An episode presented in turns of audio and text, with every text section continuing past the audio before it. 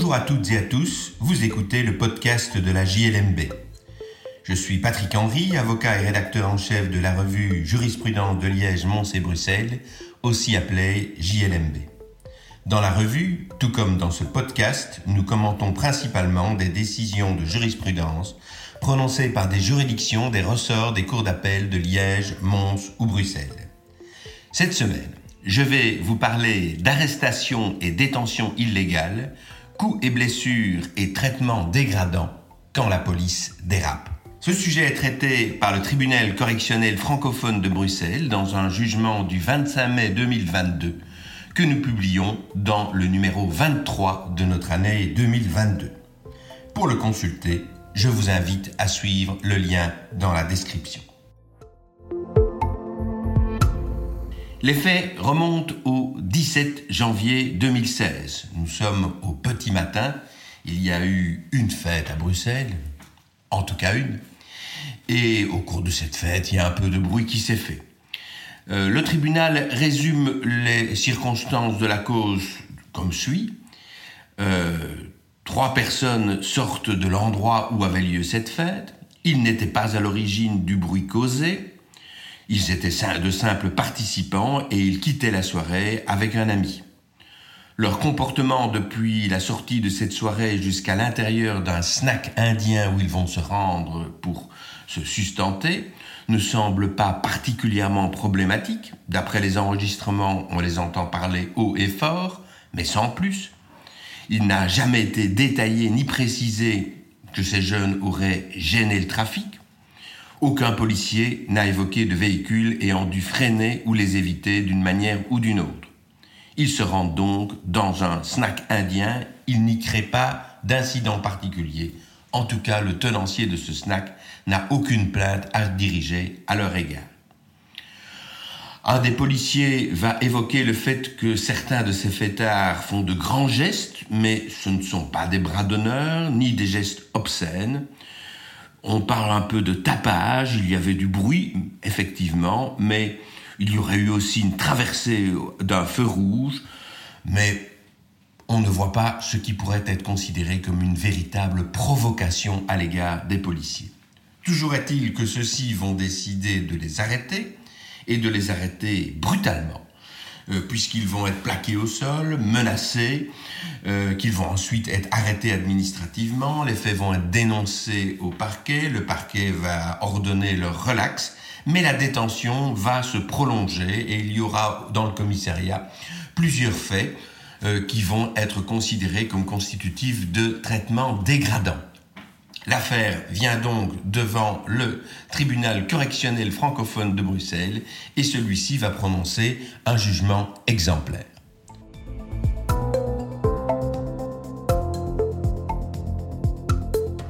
Le tribunal correctionnel va disséquer les faits en les exposant tout d'abord sur une vingtaine de pages dans lesquelles il reprend les versions des différents prévenus en les confrontant euh, aux éléments matériels dont il dispose, des témoignages, des déclarations, des enregistrements euh, audio et vidéo.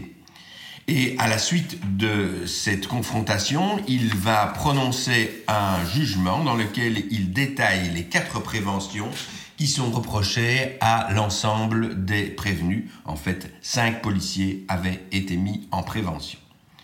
Des peines vont être prononcées à l'égard de chacun d'eux, mais dans des mesures distinctes.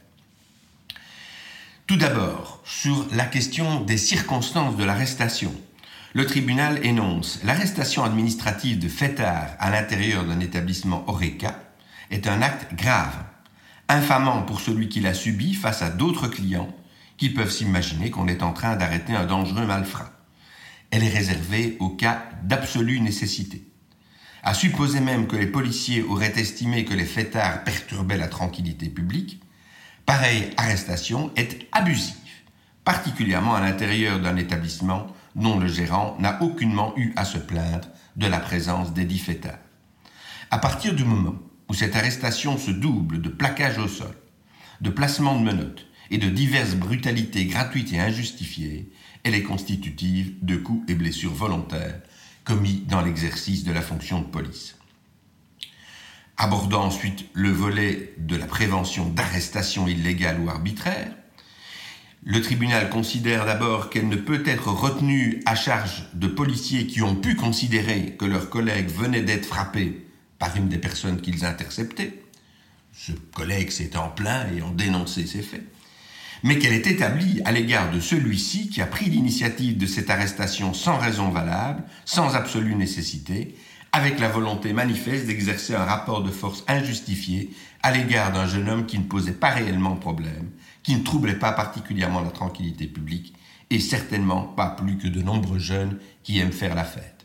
Circonstance complémentaire, c'est que après que le procureur du roi ait ordonné la relaxe des jeunes, l'arrestation judiciaire qui avait été euh, ordonnée par les policiers et qui n'avait donc pas été confirmée va être transformée rétroactivement en arrestation administrative. Le tribunal sanctionne cette pratique. L'officier de police qui maintient une personne en détention alors même que le magistrat du parquet a ordonné sa relaxe, en convertissant rétroactivement une arrestation judiciaire qui ne se justifiait plus en arrestation administrative qui n'avait nullement lieu d'être, se rend coupable de détention illégale et arbitraire. Et enfin, dernier volet porté euh, sur les différents sévices qui avaient été infligés euh, aux jeunes fêtards arrêtés pendant qu'ils se trouvaient au commissariat. Là, on, est un peu parole contre parole pour un, certain nombre de préventions, et le tribunal va donc faire le tri de ce qui est prouvé et de ce qui euh, n'est pas prouvé, et il va décider que si le fait d'avoir transféré, partant de neige, vers un hôpital des personnes détenues vêtues d'un simple t-shirt ne peut pas nécessairement être considéré comme l'expression de la volonté de les soumettre à un traitement dégradant infligé gratuitement et inutilement dans le seul souci d'humilier une personne privée de liberté, d'autant que ce transfert se faisait en voiture et que donc euh, le, le transport à l'extérieur avait été bref. Par contre, la contrainte d'avancer pliée en deux avec des menottes sur lesquelles on tire d'une manière qui ne peut que faire mal constitue, pareil, traitement dégradant. Un jugement donc exemplaire, tant dans la façon dont le tribunal a abordé les faits, en les disséquant pratiquement de façon chirurgicale, que par la décision qui est prononcée.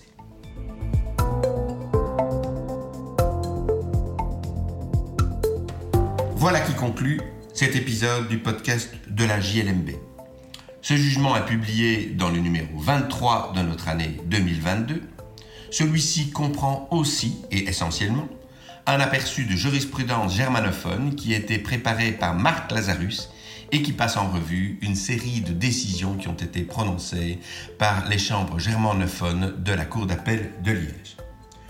Je vous remercie pour votre écoute et vous invite à vous abonner au podcast sur la plateforme de votre choix afin de ne pas manquer nos prochains épisodes. À la semaine prochaine pour l'analyse d'une nouvelle décision de jurisprudence. Bye.